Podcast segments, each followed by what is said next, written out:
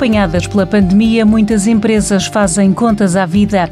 Entre pagamentos, salários e dívidas, pedir ajuda e adiar obrigações pode ser uma solução para ultrapassar as dificuldades.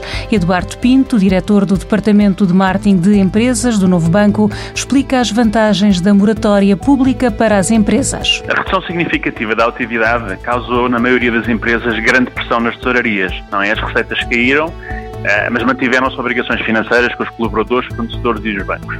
Neste contexto, a moratória de crédito permite que as empresas, com operações de crédito em curso, junto de bancos e outras instituições de crédito, adiem essas obrigações de pagamento até seis meses.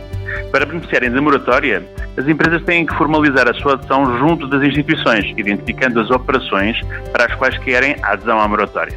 O pedido é muito fácil, tem que ser efetuado até 30 de setembro, diretamente com o gestor do cliente, por carta ou e-mail, ou através do serviço de Internet Banking, em algumas instituições que disponibilizam esta opção. Para que os pedidos sejam considerados, as empresas têm que ter sede e operar em Portugal. Têm que entregar na data do pedido as declarações de não dívida à Segurança Social e à Autoridade Tributária. E não podiam ter as operações de crédito em cumprimento há mais de 90 dias, à data de 18 de março. Finalmente, as instituições de crédito têm três dias para validarem o pedido e comunicarem ao cliente qualquer problema.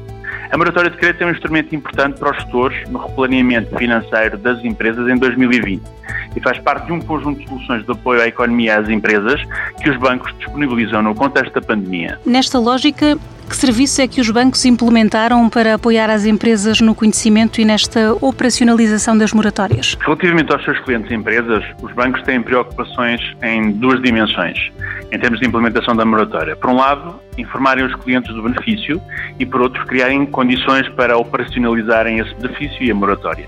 Para informarem as empresas das condições e forma de acesso, têm dado preferência aos seus sites institucionais, que têm atualizado permanentemente. Os, os gestores de clientes e a banca telefónica também prestam toda a informação necessária, como é óbvio.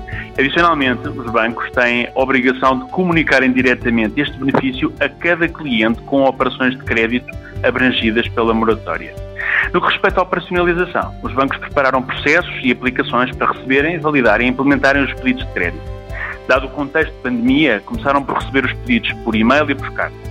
Durante abril, visando facilitar a adesão e a vida aos clientes, muitos bancos disponibilizaram o pedido através do seu serviço de internet banking de empresas.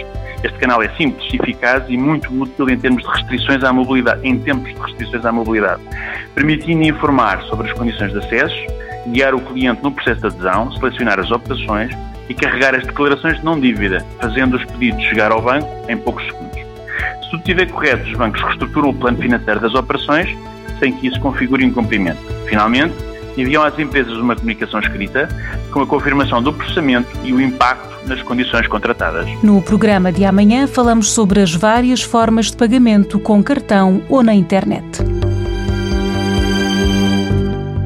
Um programa da TSF e do Novo Banco que dá respostas que abrem portas.